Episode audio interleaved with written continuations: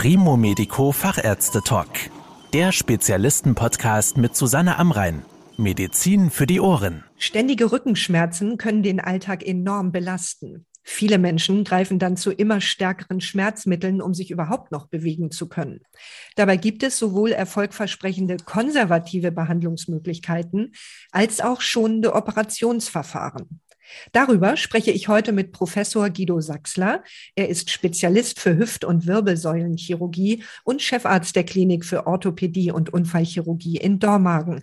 Herr Professor Sachsler, es leiden ja viele Menschen immer mal wieder unter Rückenschmerzen. Wann ist denn aus Ihrer Sicht der Zeitpunkt gekommen, um das mal vom Facharzt abklären zu lassen? Ja, die meisten Rückenschmerzen gehören weder zu einem Facharzt noch zu einem Allgemeinmediziner, sondern die meisten Rückenschmerzen sind so, dass sie spontan wieder weggehen. Das heißt, die Rückenschmerzen resultieren aus der Muskulatur, aus den Sehnen und den Ansätzen der Sehnen an den Gelenken, an den kleinen Facettengelenken und resultieren aus den Bandscheiben, die auch äh, Schmerzfasern im hinteren Bereich haben. Und da können diese Schmerzen ja, resultieren. Das heißt, die meisten Menschen warten mal gut ab und dann geht der Rückenschmerz wieder weg und das funktioniert auch sehr gut oder gehen in die warme Badewanne oder legen sich das Kirschkernkissen nach der Mikrowelle in den Rücken und das funktioniert prima, weil dann die Muskulatur wieder wärmer wird und es funktioniert dann so, dass man sich wieder gut bewegen kann und so, wenn man sich wieder bewegen kann, geht der Schmerz automatisch wieder weg. Ist der Schmerz aber chronifiziert, also es geht mal ein, zwei Wochen lang, man steht jeden Morgen auf und leidet, dann sollte man sich überlegen, dass man den Weg zu einem Arzt sucht. Auch der Allgemeinmediziner weiß meistens schon sehr guten Rat und kann dann schon die ersten Dinge initialisieren. Der Orthopäde ist dann allerdings natürlich der Spezialist für diesen Bereich und weiß mitunter dann noch den spezifischen Rat und wird dann auch eine weitere Abklärung in Erwägung ziehen. Letztendlich muss jeder Patient darauf achten, dass es eben nicht nur der Rückenschmerz selber ist, sondern dass es eben auch zu keinen Taubheit in den Füßen, in den Beinen kommt, beziehungsweise auch zu Störung der Motorik in den Füßen, in den Beinen oder in den Armen, wenn es von der Halswirbelsäule herkommt. Auf diese Dinge sollte jeder Mensch natürlich auch achten. Wenn das der Fall ist, dann sollte man sofort sich zu einem Arzt begeben. Wenn das nun der Fall ist und Sie haben so einen Patienten oder eine Patientin vor sich stehen, wie häufig gelingt es denn, diesen zu helfen, ohne dass eine Operation notwendig ist? Die Zahlen dazu, die publiziert sind, schwanken stark. Und die sind sicherlich auch von dem Behandler abhängig. Der eine neigt eher mal dazu, schneller zu operieren, der andere ist etwas zögerlicher. Letztendlich ist es so, dass die aller, allermeisten Patienten durch eine konservative, nicht operative Therapie wieder gut werden, weil schon viel im niedergelassenen Bereich, also allgemeinmedizinisch oder und auch orthopädisch spezifischen Bereich abgefangen wird und da tolle Arbeit geleistet wird und die Patienten da schon eigentlich relativ schnell wieder gut klarkommen. Die Operationen, die, wo es dann wirklich zu Operationen kommt, das ist dann der kleinere Anteil. Auch hier ist das ja nun so, dass wir dann eben Patienten haben, die kommen hier hin.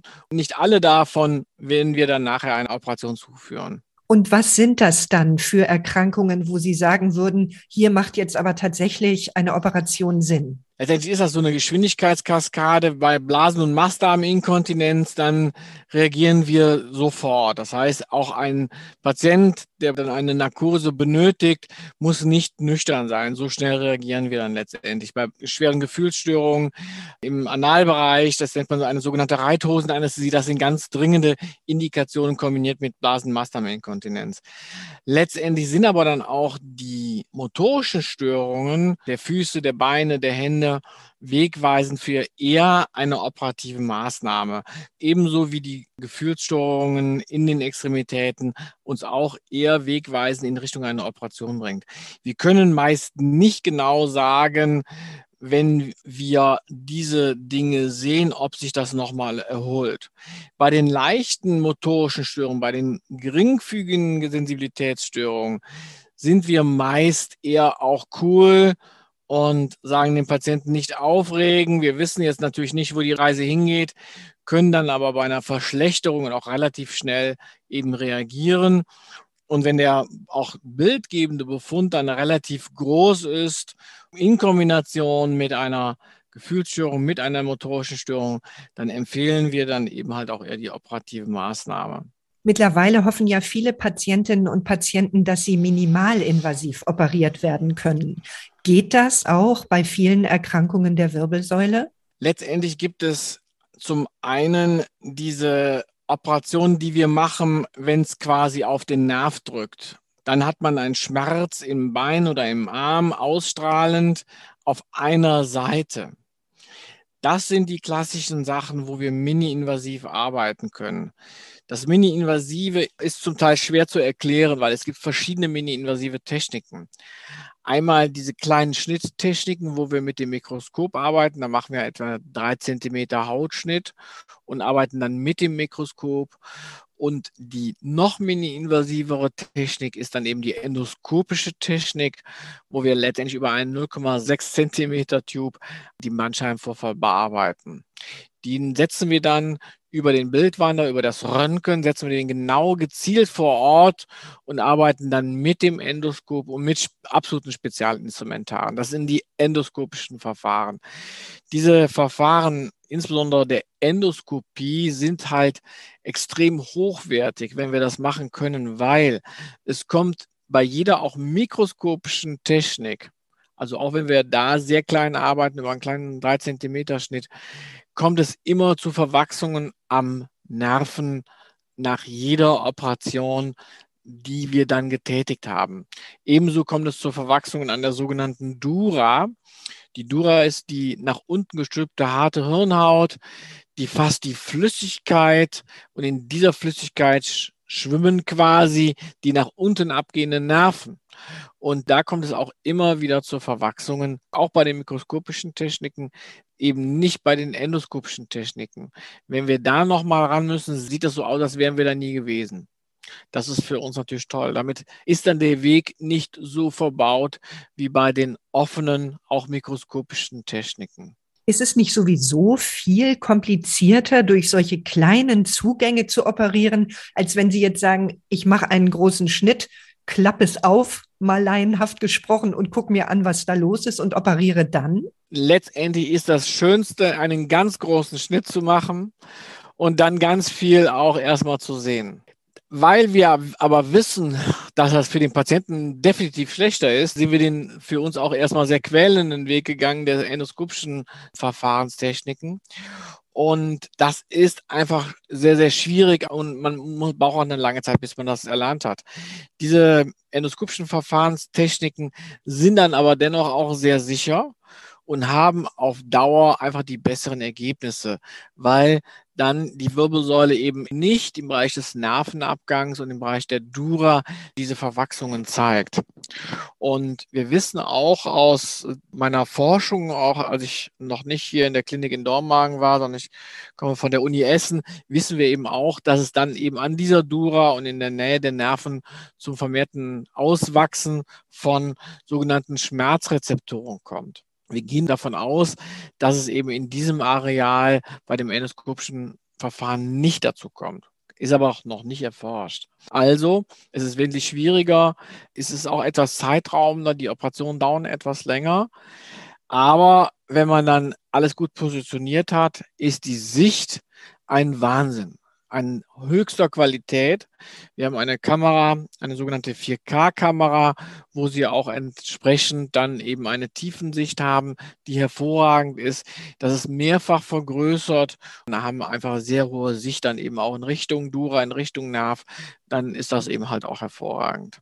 Nun ist es bei Wirbelsäulenerkrankungen ja häufig so, dass mehrere Erkrankungen vorliegen. Ich sage mal zum Beispiel eine Verengung oder ein gleitender Wirbel können Sie das dann alles in einem Eingriff operieren oder sind dazu mehrere Operationen erforderlich? Das ist ein schwieriges Thema, was auch immer wieder durcheinander geworfen wird. Der Gleitwirbel ist halt wirklich ein instabiler Wirbel, wo sich der eine Wirbel über den anderen schiebt.